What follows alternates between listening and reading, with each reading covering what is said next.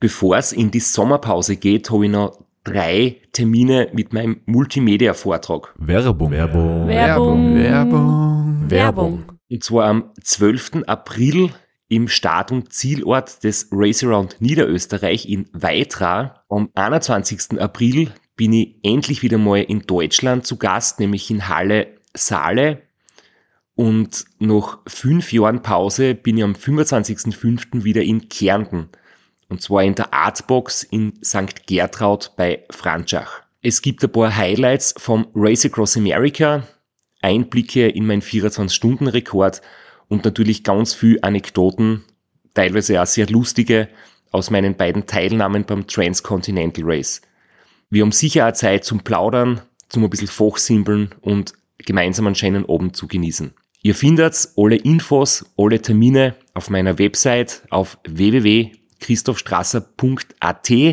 Dort gibt's auch die Links und die Möglichkeit, Tickets zu kaufen. Bis bald. Werbung. Werbung. Werbung. Werbung. Werbung Ende.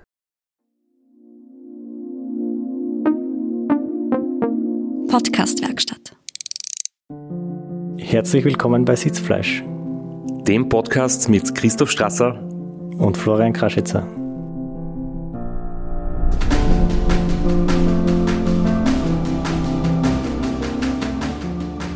Wir sind heute bei Teil 3 von 4 des Race Around Rwanda Specials. Und ich genieße sehr, dass ich in der Nebenrolle bin und Flo, du in der Hauptrolle, der die Vorbereitung auf sich zu nehmen hat. Ja, aber genießen tun wir beide nicht. Wir nehmen heute unter erschwerten Bedingungen auf. Ich bin so weit weg von am Klo wie seit Freitagabend nicht mehr und das macht mir ein bisschen nervös, aber wir werden das schon schaukeln. Ja, wir haben den Aufnahmetermin schon verschoben, weil du gerade zu kämpfen hast. Und es ist heute Sonntag. Wir nehmen auf, nachdem ich jetzt von einer 5 Stunden Trainingsfahrt heimgekommen bin, habe mich dann daheim schnell umgezogen. Ähm, die Dusche folgt erst am Abend. Zum Glück muss uns niemand äh, Riechen. riechen, genau, sondern nur zuhören.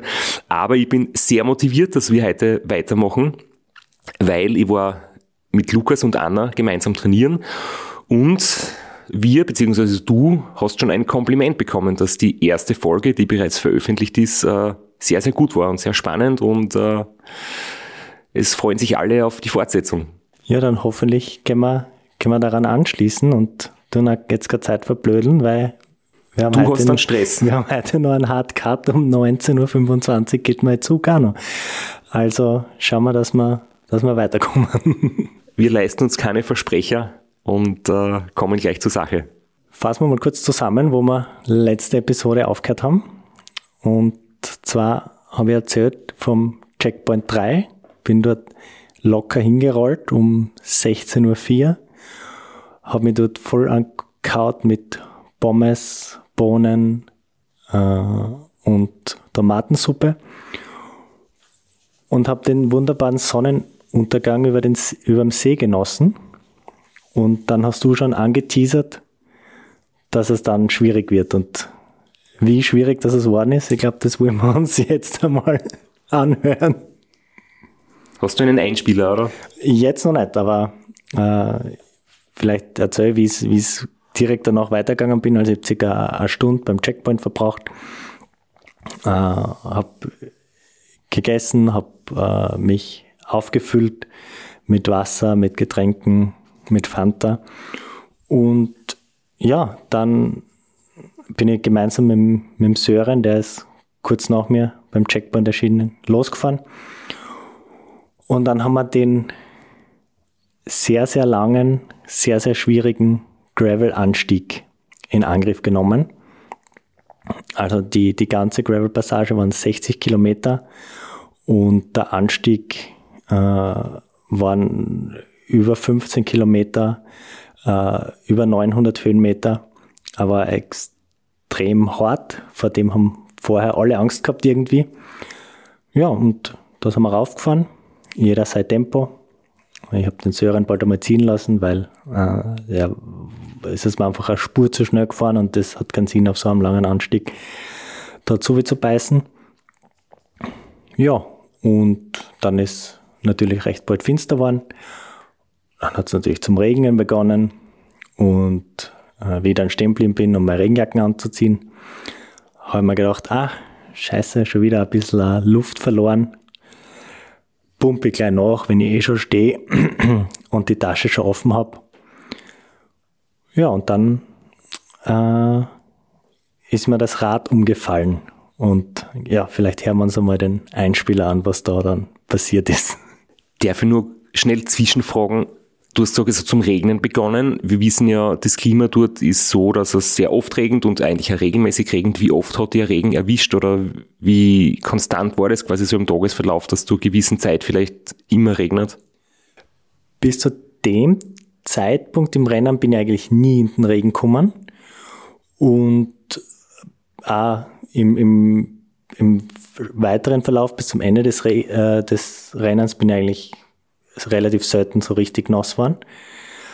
Und der Sieger, der ist überhaupt komplett trocken geblieben.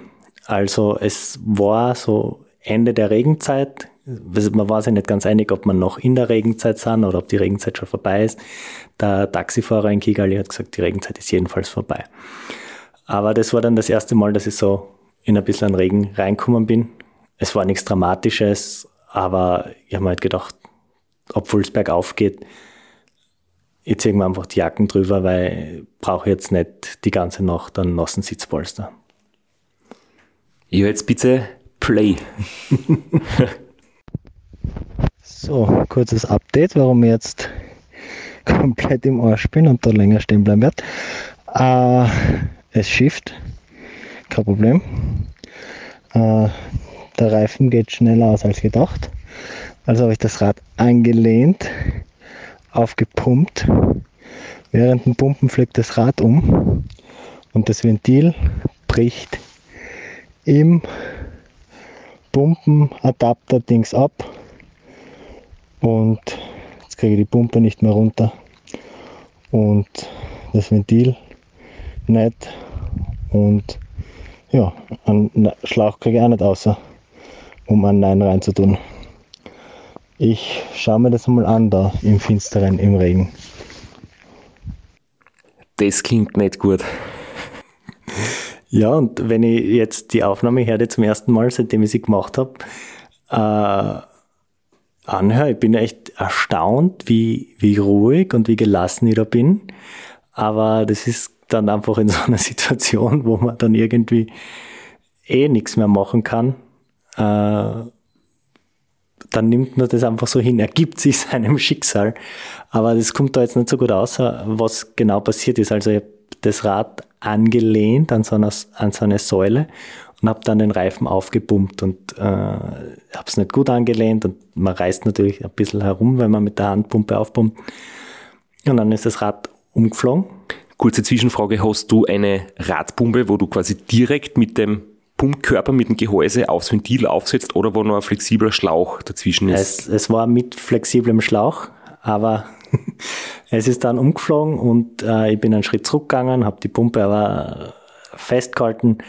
Ja, und dann ist passiert, was fast passieren musste. Das Ventil ist im, in der Pumpe abgebrochen, also in dem Adapter, den man auf die Pumpe draufschraubt. Das ist ein Schraubadapter, drinnen abgebrochen.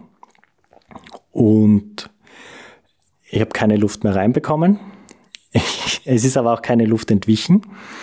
Und es war abgebrochen, aber es war nicht ganz durchgebrochen. Das heißt, der Schlauch hat noch irgendwie am, am Ventil gehalten. Und Kann man sagen, es ist geknickt? Es ist geknickt vielleicht, ja. Dann stehe ich natürlich vor folgendem Problem. Ich habe natürlich nur einen Schlauch. Wenn jetzt das Ventil ganz abbricht, dann weiß ich nicht, aber das abgebrochene Ventil, das ja festgeschraubt ist im Pumpenkopf, jemals wieder rauskriege, zumindest mit dem Werkzeug, das ich dabei gehabt habe, habe ich mir das nicht wirklich zugetraut. Dann hätte ich zumindest den alten Schlauch rausgebracht, weil mit der dranhängenden Pumpe kriegst du das eh nicht raus. Aber die Frage ist, ob ich einen neuen aufpumpen hätte können. Und ja, dann bin ich da gestanden, habe meine Optionen abgewegt und nachdem wirklich keine Luft entwichen ist, habe ich mir gedacht, ich schraube den Schlauch runter, also den Pumpenkopf, den, den Schlauch von der Pumpe, fixiere den mit Kabelbindern an meinen Speichen. Das heißt, du hast die Pumpe und den Pumpenschlauch getrennt und der Pumpenschlauch ist am Ventil noch nach wie vor oben geblieben. Wäre das nicht gegangen, quasi den Pumpenkopf vom Ventil zu schrauben, obwohl das Ventil geknickt ist? Das, das nicht. Gedreht hat es nicht mehr. Okay. Also ähm, dann wäre es wahrscheinlich ganz abgebrochen. Und ja, dann habe ich diesen Schlauch mit Kabelbinder an den Speichen festgemacht und habe mir gedacht, naja, fahre ich runter zum Checkpoint und schaue mir das dann nochmal in Ruhe an, meine Optionen, die ich habe. Habe dann umgedreht, ich habe extra ein Foto gemacht, das war 20.37 Uhr, wie ich am höchsten Punkt äh, umgedreht habe. Und in der Abfahrt habe ich mir schon gedacht, boah, es hat sich gar nicht so angefühlt, aber ich bin schon richtig, richtig weit oben. Und ich habe den schlimmsten Gravel-Anstieg wahrscheinlich schon fast zur Gänze absolviert habe und bin dann runtergerollt und irgendwann ist die Luft dann doch entwichen. Aber das war schon fast in der Stadt und dort habe ich dann auch ein Motortaxi runtergewunken, äh, habe das Rad geschultert und mich dann zum Checkpoint mit dem Taxi führen lassen. Und beim Checkpoint ähm, habe ich dann nochmal ein bisschen herum überlegt, herumgeschaut und habe dann äh, das Ventil ganz abgebrochen und mit dem Werkzeug, das im, Das im Hotel gegeben hat, mit dieser kleinen Werkzeugkiste, dort, damit habe ich es nicht geschafft, das Ventil aus dem Schlauch rauszubringen, äh, das Ventil aus dem Pumpschlauch rauszubringen.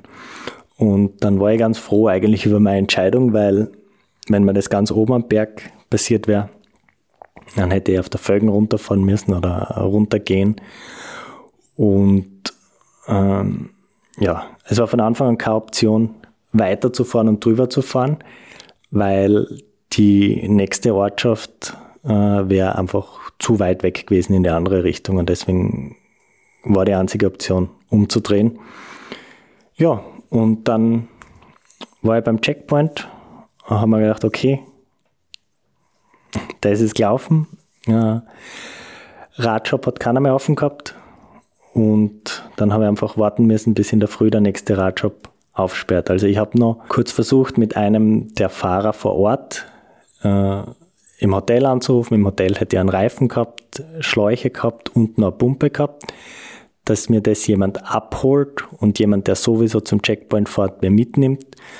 Äh, habe aber dann mit einem der Organisatoren gesprochen und das abgeklärt, ob das jetzt Outside Help wäre und ob das erlaubt war. Und äh, was ich dann eh schon gedacht habe, äh, es wäre Outside Help gewesen, es wäre nicht erlaubt gewesen. Und dann habe ich den Plan auch verworfen und dann habe ich mir ein Zimmer genommen, äh, sechs Stunden geschlafen oder noch länger, um sechs ordentlich gefrühstückt, Eierspeis, Omelette, äh, Pommes zum Frühstück, warum nicht? Fanta vielleicht dazu. Na, einen Tee dazu. Und ja, dann am nächsten Tag in der Früh bin ich vor an die Straße mit meinem Laufrad, mit meinem Problem, mit meiner Pumpe und habe mir ein Fahrradtaxi runtergewunken. Da gibt's nämlich so coole Fotos, da gibt's ja äh, beide Varianten von dir. Einmal sitzt du quasi, kann man sagen, am Gepäckträger von dem Radl oder ist da hinten dann ein Sitz oben? Da ist, da ist ein Sitz drauf. Also wirklich das offizielles ist, also Taxi? Das hat auch, äh, äh, Fußrasten und äh, Griffe.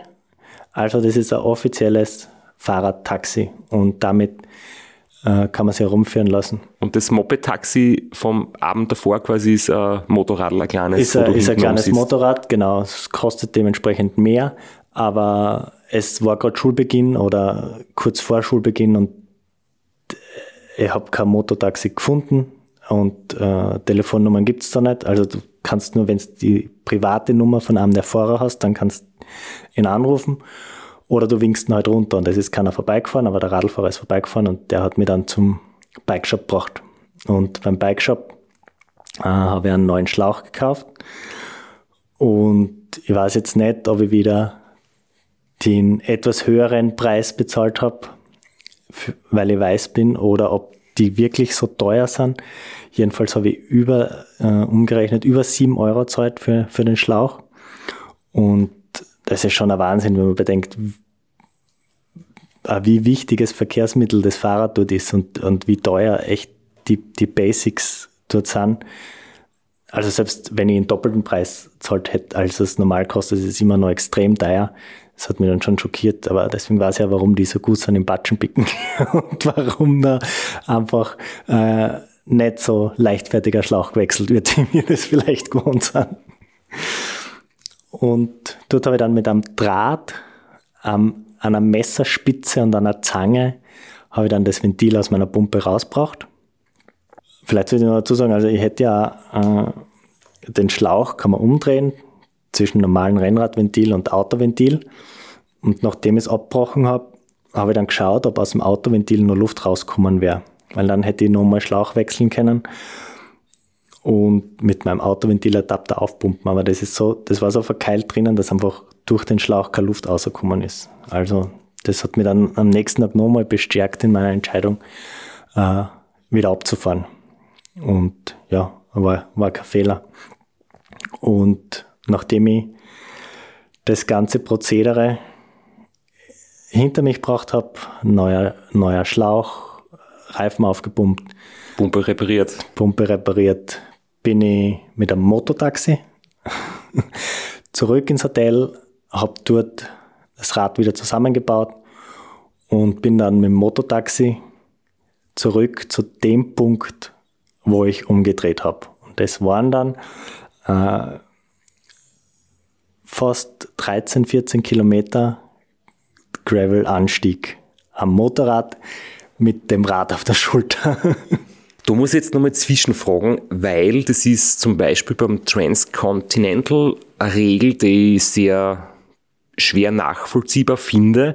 Da ist es so, dass du im Falle eines Defektes, wenn du ein Taxi brauchst oder irgendwie mitgenommen wirst zum Radlgeschäft, um den Schaden zu richten, musst du dann von dem Radlgeschäft wieder mit dem Radl weiterfahren. Also du darfst nicht mit dem Taxi wieder dorthin, wo du davor abgebrochen hast oder unterbrochen hast, sondern du musst dann, sobald das Rad wieder geht, mit dem Radl fahren. Das heißt, du musst dann definitiv die Strecke, die du schon zurückgelegt hast, bis zum Schaden doppelt fahren. Da darf man zum Beispiel das so nicht machen.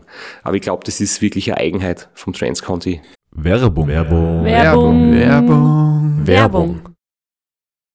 Flo, bist du auch schon so aufgeregt, wenn du an den April denkst? Jedenfalls, äh, wenn du das gleiche meinst wie ich, dann bin ich schon sehr voller freudiger Erwartung.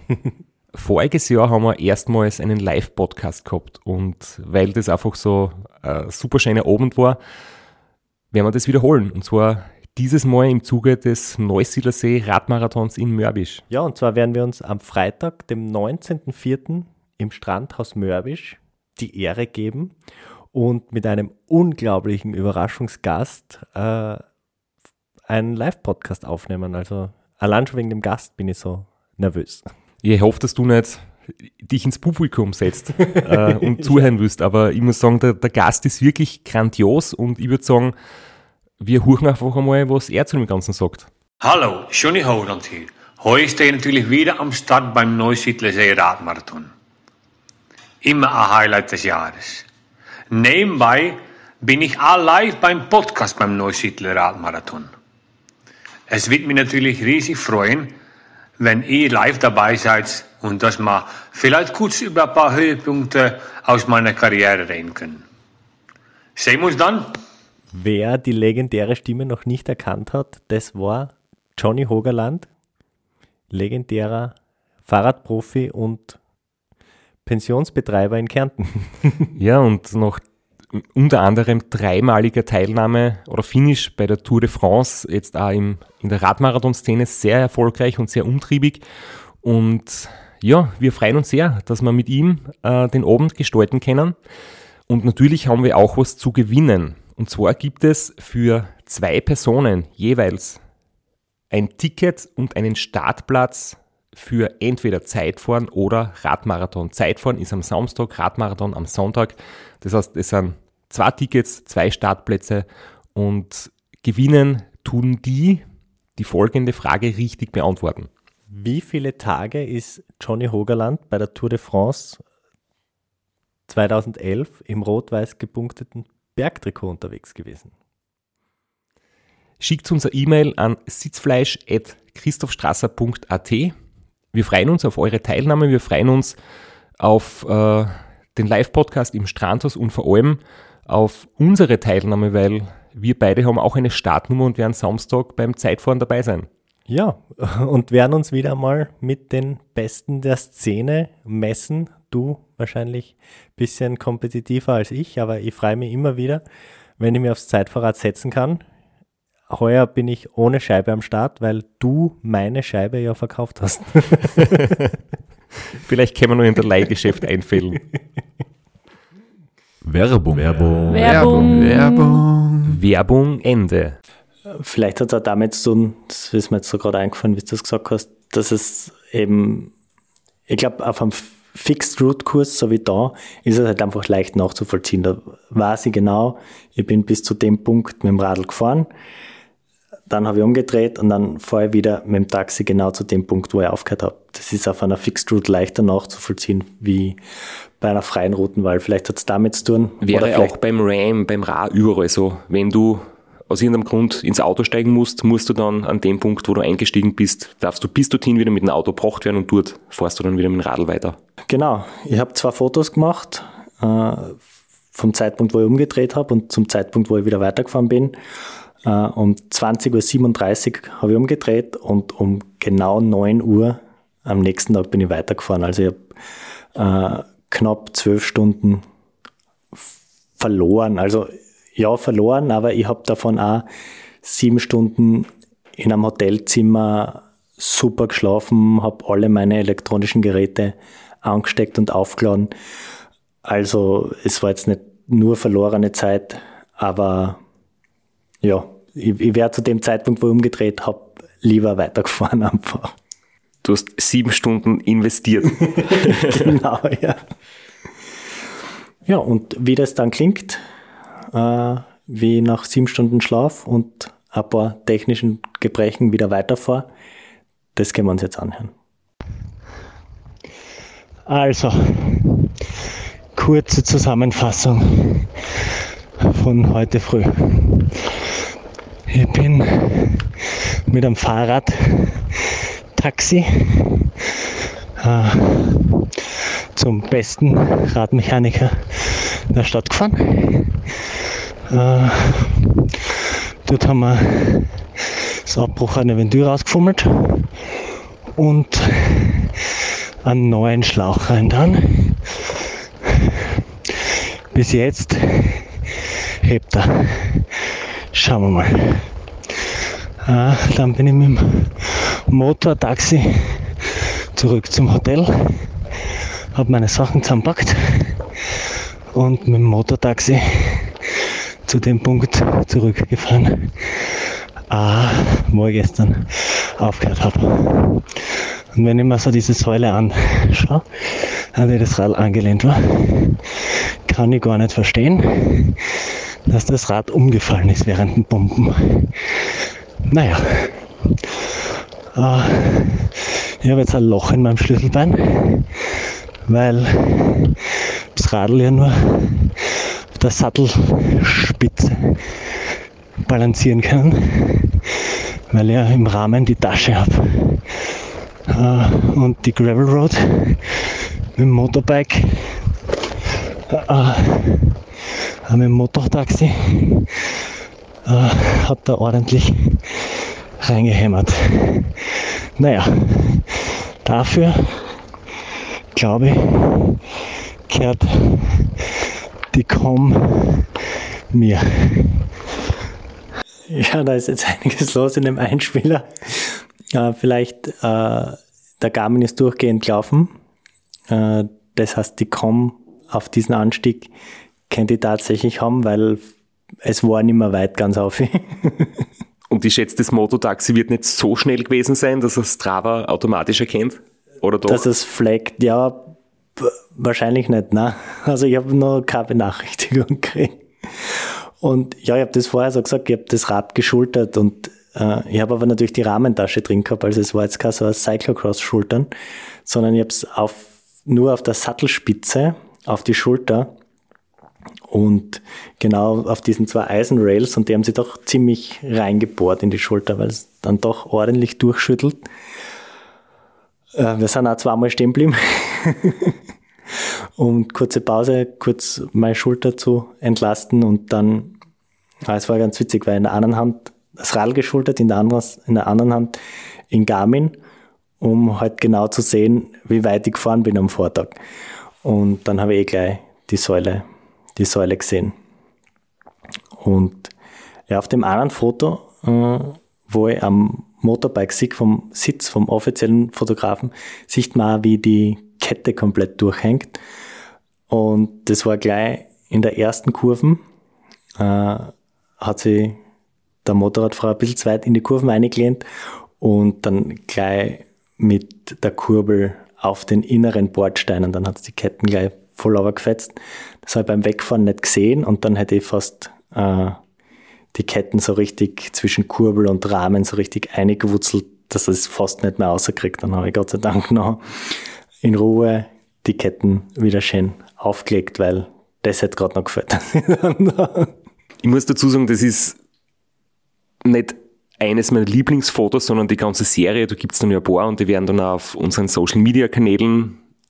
Vielleicht teilst du das dann auch. Du bist ja eher da zurückhaltend. Auf meinem Instagram-Kanal gibt es ja sicher diese kurzen ähm, Promo-Videos von den einzelnen Episoden. Und eben die Fotoserie, wo du einmal auf dem Radtaxi hinten oben sitzt, einmal auf dem Mototaxi, du hast immer den sehr entschlossenen, also wirklich du siehst man, du bist nicht verärgert oder nicht verzweifelt, sondern wirklich entschlossen. Ähm, du hast einen Auftrag, du sitzt da hinten oben, einmal ist das Laufrad in der Hand, einmal ist das Radl geschultert. Und eben vorn der Einheimische, der quasi Gas gibt, beziehungsweise tritt und die, die Fotos sind einfach großartig. Unbedingt anschauen. Ja, ja, die werde ich jeden, jedenfalls teilen. Also die, die sind super. Die danken mir auch extrem. Äh, und das ist jetzt doch bei einigen Rennen dabei. Das war jetzt, glaube ich, das erste Mal, dass ich so richtig bei den offiziellen Fotos auch mehr als auch so ein flüchtiges Foto im Vorbeifahren von mir gibt. Und äh, das taugt mir. Nach all dieser Aufregung bist du wieder im Rennen gewesen, bist wieder vorwärts gefahren. Hat sie das Thema dann hoffentlich ein für alle Mal erledigt? Hat der Reifen gehalten? Hat der Reifen überhaupt einen Schaden gehabt, den du gesehen hast? Oder warst du, ob die ganzen Sachen, dass du immer wieder Luft verloren hast, irgendwo im Reifen drinnen ein Problem war? Na, also im, im Reifen war nichts und das Thema hat sich natürlich nicht erledigt gehabt. Also ich bin dann diesen Anstieg, äh, der war echt nicht mehr weit und der ist aber dann ganz oben noch richtig technisch geworden. Also es war dann wirklich für ein paar Kilometer so ein richtiger Single Trail durch den Dschungel. Der war, der war echt fein und äh, das war echt cool, dass ich den am Tag fahren habe können, weil da, da, war einiges zum Sägen, da war einiges los und da einfach auch die Geräuschkulisse im Dschungel, die ist wirklich beeindruckend. Und ja, danach kommt so eine richtig, richtig lange, über 20 Kilometer Gravel-Abfahrt. Und die war extrem anstrengend, weil sie einerseits sehr schnell war. Also es war richtig eine breite Straßen mit, mit viel Verkehr. Es war da, da so ein Sägewerk, wo große LKWs hinfahren. Es war richtig schnelle Gravelabfahrt, aber doch technisch. Also immer wieder große spitze Steine, immer wieder äh, so ausgewaschene Regenrinnen und so.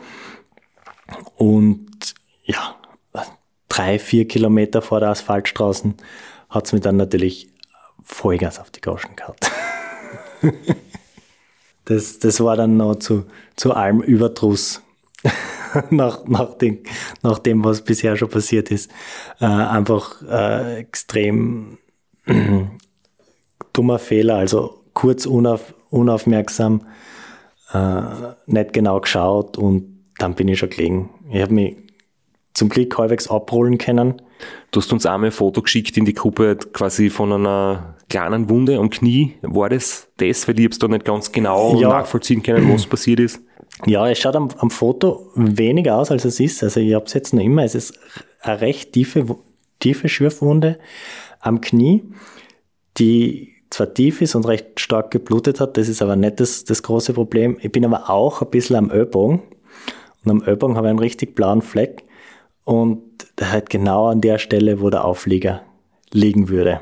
Und das heißt, es kommt dann nach dieser äh, Gravel-Passage ein langes Asphaltstück, wo ich mich eigentlich schon gefreut habe auf dem Auflieger. Ja, und der ist dann nicht mehr gegangen. Also weil wirklich der Ellbogen zu sehr geschmerzt hat, um den Auflieger gescheit zu verwenden. Wie ist es dem Schlüsselbein gegangen? Hast du den Schmerz vom eingehängten Sattel vom Taxi, vom Moped-Taxi quasi weitergespürt oder hat sich das dann das, also es war, sobald der, sobald der Sattel weg vom Schlüsselbein war, war es weg. Es ist zwar jetzt noch immer blau, aber es, es tut nicht weh. Also es ist einfach ein riesiger blauer Fleck auf der Schulter. Wenn ich mich richtig erinnere, hast du da auch uns, nachdem das passiert ist, in die WhatsApp-Gruppe eine kleine Sprachnachricht geschickt. Ja, aber manchmal ist es ein bisschen äh, unterspült dann ist plötzlich der Weg weg. Und dann liegt es im Straßengramm. Oder das Radl liegt im Straßengramm. Ich habe mich elegant, elegant mit einer Ninja-Rolle abgerollt und habe es geschafft, meine Hände in der Luft zu behalten. Das heißt, meine Handflächen sind in Ordnung. Ich bin gerade ein bisschen irritiert. Du hast gesagt, du warst geistesgegenwärtig genug, dass die Hände quasi in die Luft bringst und nicht dir die Handflächen aufschürfst. Wie hast du mit Handschuhen dann? Ich habe äh, ab Tag zwei die Handschuhe angehabt. Am Anfang noch nicht, aber dann ab, ab dem zweiten Tag die Gurten mit dem dicken Gelpolster. Ja, weil ich habe mir jetzt zwischendurch gerade gedacht, irgendwo hat es mir ein Foto gegeben, ohne Handschuhe. Wir haben letztens eher schon geredet, dass du die, die äh, schönen, ästhetischen, fetten Gel-Pads drinnen hast. Aber ja, ich habe für mich selbst einmal entschieden, ich gehe nicht einmal die leichteste Trainingstour zum Beispiel ohne Handschuh fahren, weil es kann immer was passieren und das Blödeste oder das Unangenehmste, was oft sein kann, ist einfach Verletzungen an der Handfläche. Das tut so weh und das stört im Alltag so sehr und, und die Handschuhe sind in, in Wirklichkeit auch eher Schutz bei, bei Schürfunden, nicht unbedingt nur die Polsterung, die wichtig ist.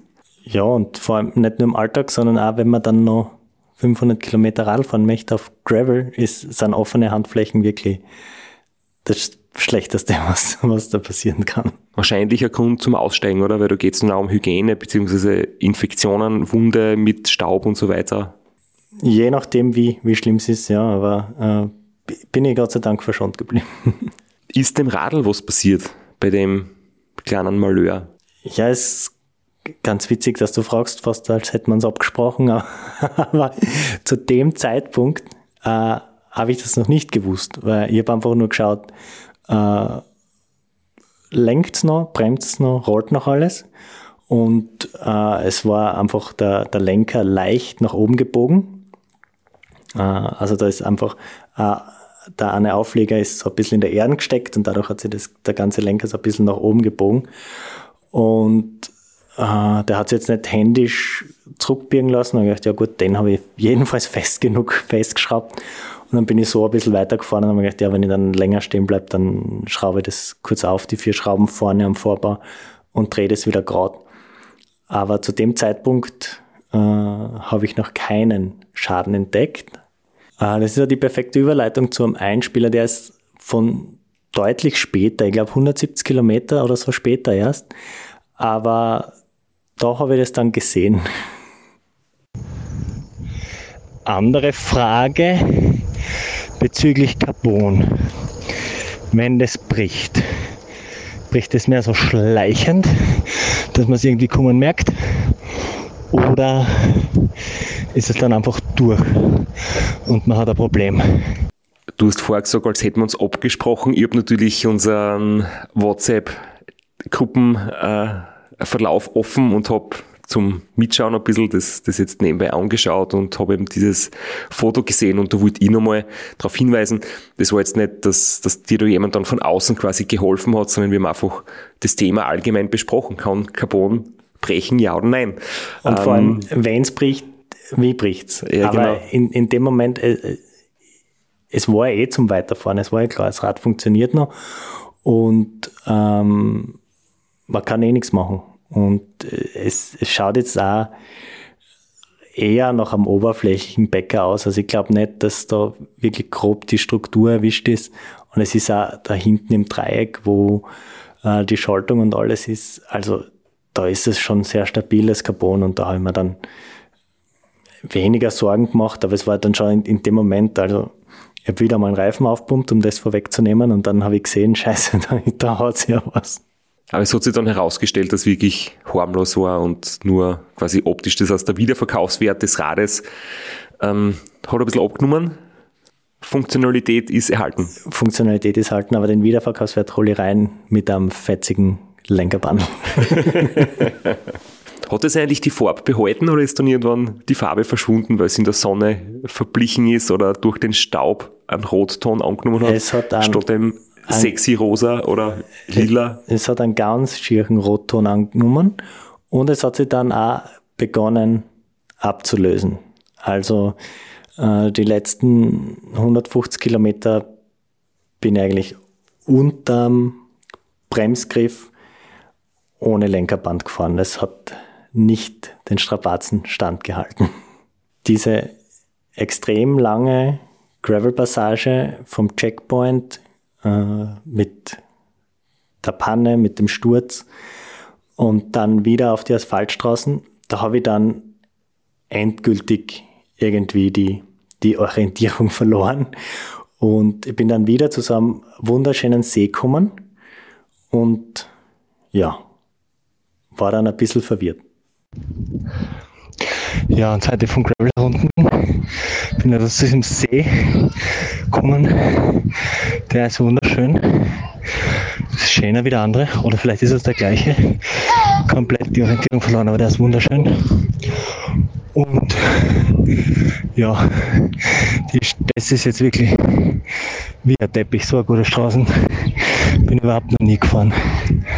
Und es liegt nicht am Kontrast, sondern das ist objektiv so. Ja, und jetzt wieder ganz normaler Wahnsinn. Zwei Millionen Kinder am Straßenrand, die alle wissen, how, die alle wissen wollen, how are you? Und alle meine Telefonnummer haben wollen für WhatsApp. Ah, ja, habe noch keine hergeben. Wer weiß. Und ja, jetzt fahre ich da weiter.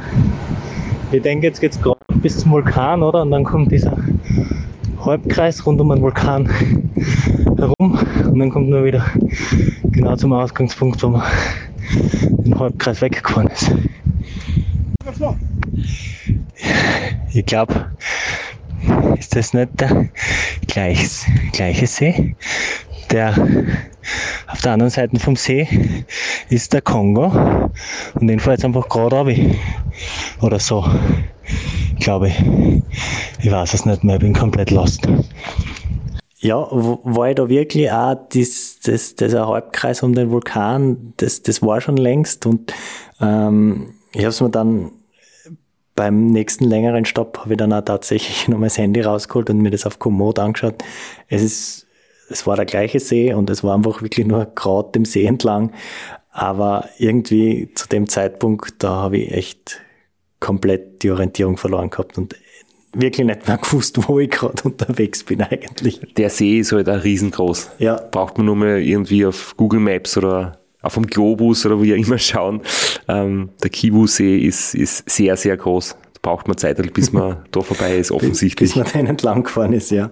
Du, und wie war das mit den Telefonnummern? Wie viel, wie viele neue Fans hast du jetzt? Kriegst du regelmäßig WhatsApp-Nachrichten oder Updates? Bist du irgendwo in Gruppen reingerutscht? Hast du deine Nummer hergeben? Nein, ich habe hab meine Nummer nicht hergeben. Also das war eins der Sachen beim, beim Briefing, die empfohlen wurde, die, die Nummer nicht herzugeben. ähm, also es, es war nie ungut, es war immer super nett. Also die Kinder haben unendliche Ausdauer oder man ist halt selber schon so langsam, aber sobald es leicht bergauf geht, ähm, da hat man bald einmal 15 bis 20 Kinder, die neben am herlaufen äh, und schreien, how are you und äh, give me your number und wollen dann irgendwie dein WhatsApp-Number haben. Und äh, fragen, also sie fragen die dann auch noch, also Good Morning.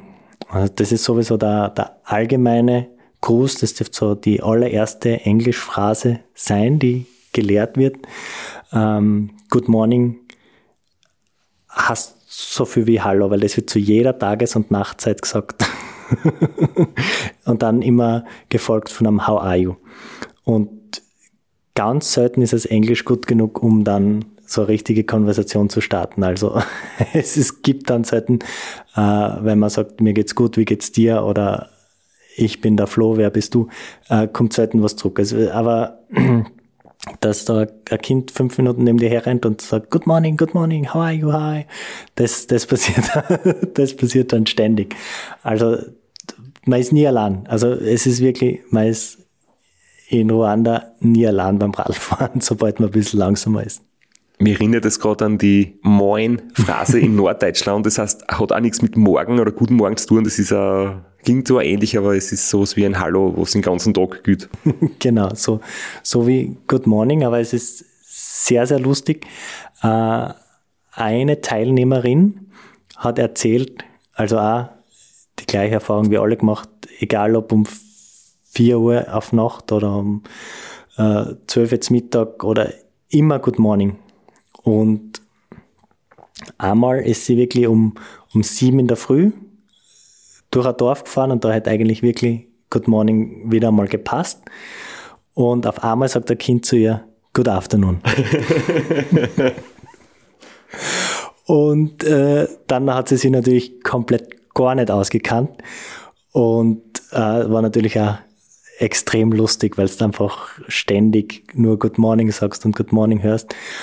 Und einer der Organisatoren hat es dann so erklärt, ähm, es gibt Schulen, teilweise so im Schichtbetrieb, und manche Kinder lernen Good Afternoon, je nachdem, ob sie am Vormittag oder am Nachmittag Schule haben. Und dort im Englischunterricht dann die anderen lernen Good Morning und die anderen lernen Good Afternoon. Aber es ist, ist eher nicht so verbreitet, aber das erklärt es dann natürlich, warum man dann um sieben in der Früh Good Afternoon hört plötzlich. Apropos Verwirrung. Ich habe auch noch jetzt nebenbei gesehen, du hast uns einmal ein Foto geschickt, du warst ein bisschen verzweifelt, weil dein Garmin ist abgestürzt. Und mir fällt das jetzt gerade deswegen ein, weil du sagst, du bist dann eigentlich nur mit dem Garmin nachgefahren, du hast jetzt nicht mehr gewusst, wo genau du bist und hast nichts auskennt, du hast dich nur mehr auf die Route verlassen. Äh, war das zu der Zeit, dass der Garmin einmal abgestürzt ist, wo du quasi sehr darauf angewiesen warst? Oder war das eine unproblematische Situation? Es war natürlich, also es war schon ein bisschen später, vielleicht kommen wir da gleich dazu. Also es war, also dem, dem See entlang, das war recht ereignislos. Und dann birgt man ab in diesen Nationalpark. Und das ist auch die, die Straße, die auf der Route ganz im Süden von West nach Ost wieder zurückgeht. Und die führt wirklich mitten durch den Dschungel. Und der Dschungel ist gleichzeitig die Grenze zu Burundi. Und das ist äh, also wirklich durch den Dschungel, äh, alle 100 Meter eine Straßenlaterne und alle 30 Meter gefühlter Soldat. Also da ist wirklich extrem streng. Also das ist wirklich die Grenze. Und man fühlt sich eigentlich nie, nie so richtig unwohl oder unsicher, aber es ist dann halt schon arger Kontrast, weil da sind keine Zivilisten, es sind fast 100 Kilometer, wo man nur Soldaten sieht. Und da bin ich hingekommen, äh, kurz bevor es dunkel worden ist oder während es dunkel worden ist und bin dann dort in, in die Nacht reingefahren auf der Passage. Im letzten Dorf davor nochmal gescheit äh, aufgetankt, äh, Fanta gekauft, was gegessen und dann durch, durch diese Dschungelstraße durchgefahren. Dort habe ich dann auch den Schaden im Carbon entdeckt und es ist echt, echt schön zu fahren, aber das ist auch so ein elendig langer Anstieg. Also es, es steigt immer so leicht, leicht rein und im, im Ziel mit allen, die ich geredet habe, die das Lesachtal kennen, haben zu mir gesagt, diese Dschungelstraße ist wie das Lesachtal. Und äh, genauso ist es mir dort auch gegangen. Also da habe ich wirklich, wirklich gelitten. Ah, weil es immer wieder so kurze Zwischenabfahrten und so halberte Serpentinen, wo es dann wieder richtig aufsteigt und das, das zahlt sich so ewig dahin. Das Lesachtal Ruandas, herrlich. Ganz genau. Dafür habe ich dort dann auch ähm, die Affen gesehen, die sind da überall auf der Straße, neben der Straße. Und ja, also echt wunderschön, der Dschungel. Es war dann bei mir so in der Dämmerung, so leicht, leicht neblig, äh, Sonnenuntergang. Das war schon äh, wirklich schön. Das war schon echt, echt cool. Und obwohl man es gewusst hat, äh, dass auf dieser Straße die Affen zu Hause sind, ich dann doch, wie ich die ersten gesehen habe, bisschen schockiert. oh mein Gott, da sind Affen am Straßenrand. So keine großen, aber so kleine schwarze mit langen Schwänzen. So mich geschreckt. Wie kann ich mir das jetzt vorstellen, Flo, wenn du entsetzt bist und erschrocken bist und dann aber das Handy zur Hand hast und auf Record druckst oder auf Sprachnachricht senden? Wie geht sich das aus?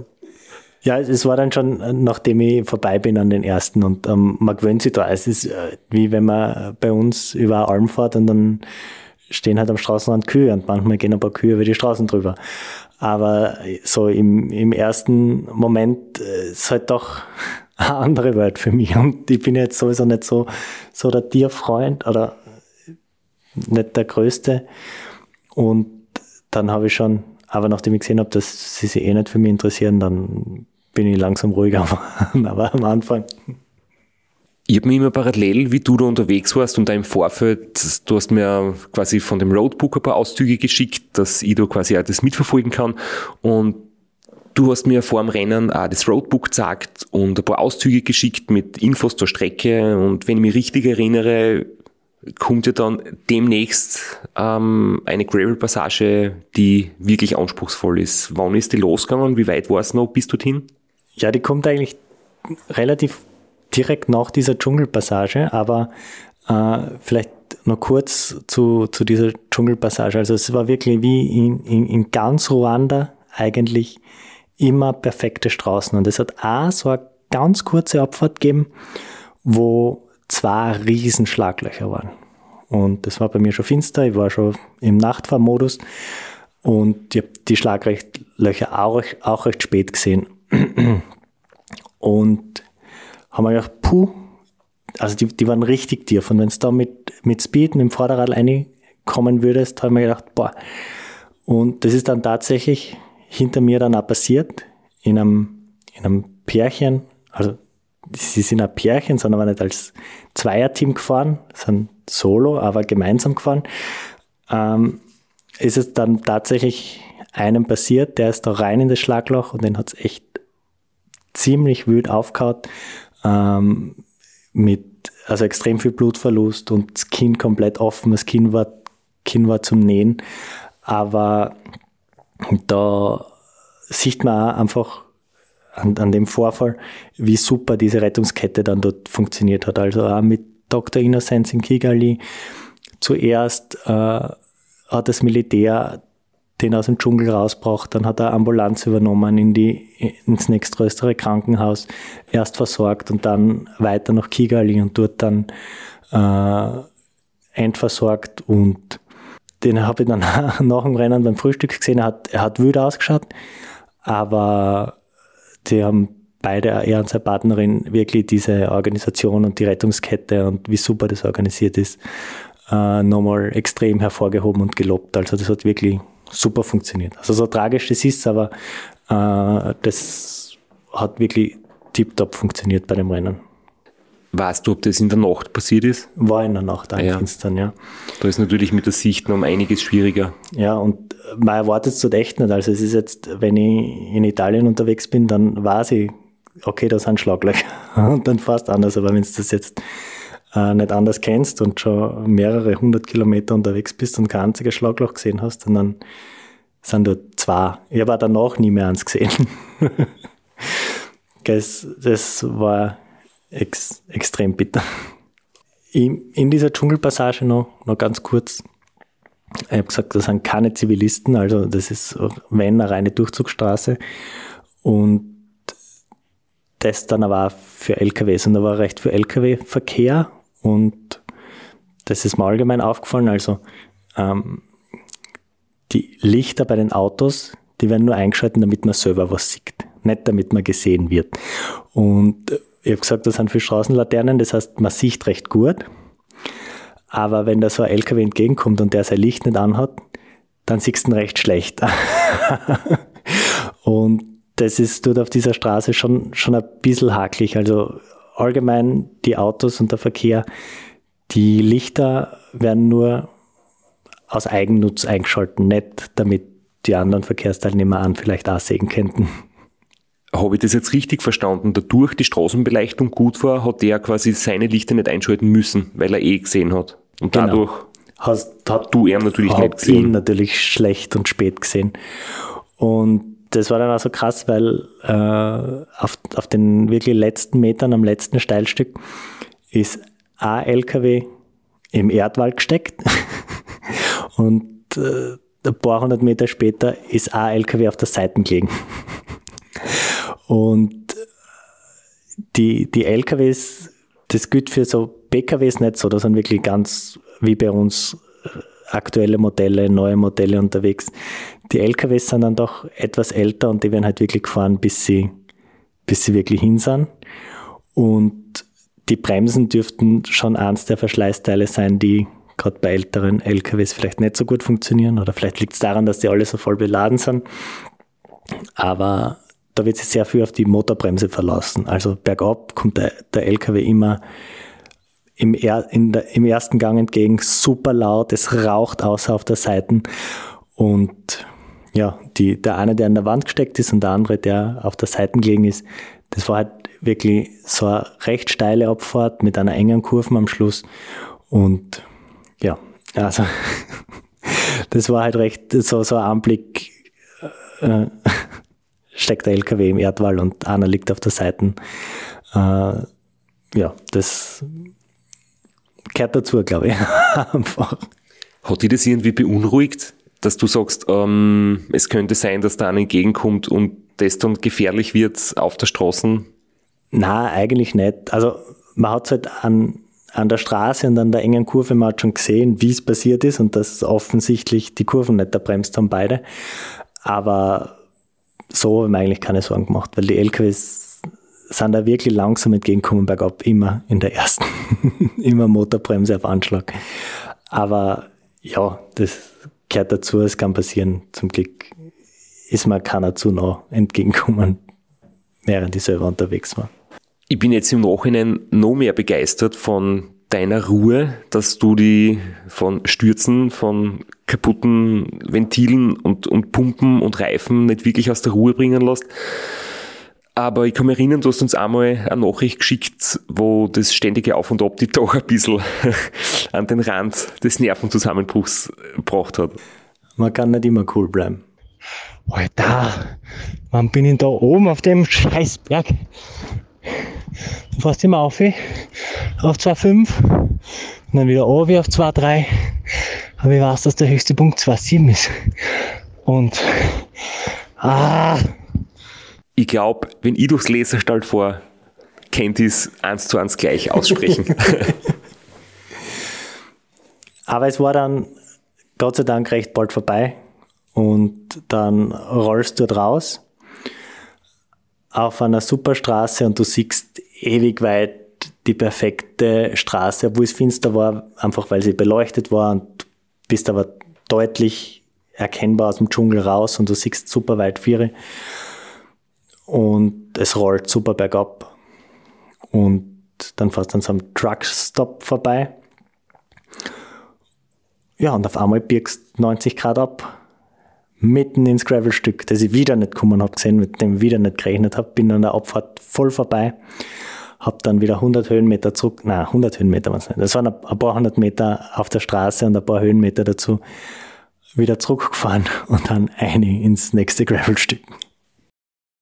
Wann war jetzt dann der ausgefallene Garmin? Habe ich da zu früh dran gedacht? Oder ist das ein Mitfaktor gewesen, dass du vorbeigefahren bist? Na, da, da noch nicht. Das kommt jetzt nach dem Gravelstück wird das passieren.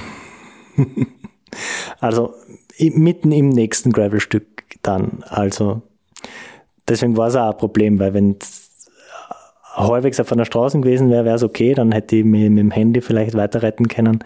Aber in dem Gravelstück dann nicht. Und wie sich die Landschaft verändert, so verändern sie dann auch irgendwie die, die Gravel-Passagen. Ja, jetzt bin ich wieder auf so einer normalen Gravelstraße, wie man sie eh kennt. Ich glaube, die geht immer noch 10 Kilometer. Und der rote Lehmboden ist so braunen Ton gewichen. Also der rote Lehm ist, wenn es nass ist, einfach wie Eis. Du kannst nicht einmal gehen gescheit. Und dieser graue Lehm, der schmiert innerhalb von einer Sekunde das Profil dermaßen zu und es geht dann nicht mehr over vom Reifen. Das Rad wiegt inzwischen schon 20 Kilo, nur Ton. Ja. Und den Reifen habe ich nochmal aufblasen und ich höre, ich höre die Luft austreten. Aber solange es hebt mit ein paar Mal aufpumpen, greife ich lieber nicht hin, um das zu verschlimmern. Vor allem darüber geredet, wie es war mit dem Regen. Und jetzt kommt wirklich im Nachhinein, kann ich sagen, das schwierigste Gravelstück, die schwierigste Passage. Und im Finstern, in der Nacht und voll im Regen. Und wie das gelaufen ist, hören wir uns wahrscheinlich am besten in der nächsten Episode an. Wie liegen wir jetzt in der Uhrzeit, Flo? Ich glaube, du musst bald zum Bahnhof. Schaffen wir das noch? Eine ganze Episode schaffen wir sicher nicht mehr, bevor mein Zug geht. Äh, deswegen können wir jetzt leider unseren Veröffentlichungsrhythmus nicht beibehalten. Die Folge kommt jetzt, die nächste Folge kommt jetzt nicht am Dienstag, sondern wieder wie gewohnt am Freitag. Am Freitag, den 3. März und dafür haben wir danach aber keine Pause, sondern am 10. März wird es dann die nächste Folge geben. Da haben wir eine Besucherin zu Gast. Das wird sehr cool, aber das besprechen wir dann, wenn es soweit ist, weil du musst jetzt fort. Genau. Danke fürs. Na, danke, dass ich mir die Zeit genommen habe, so kurz bevor mein Zug fahren. Gib Gas.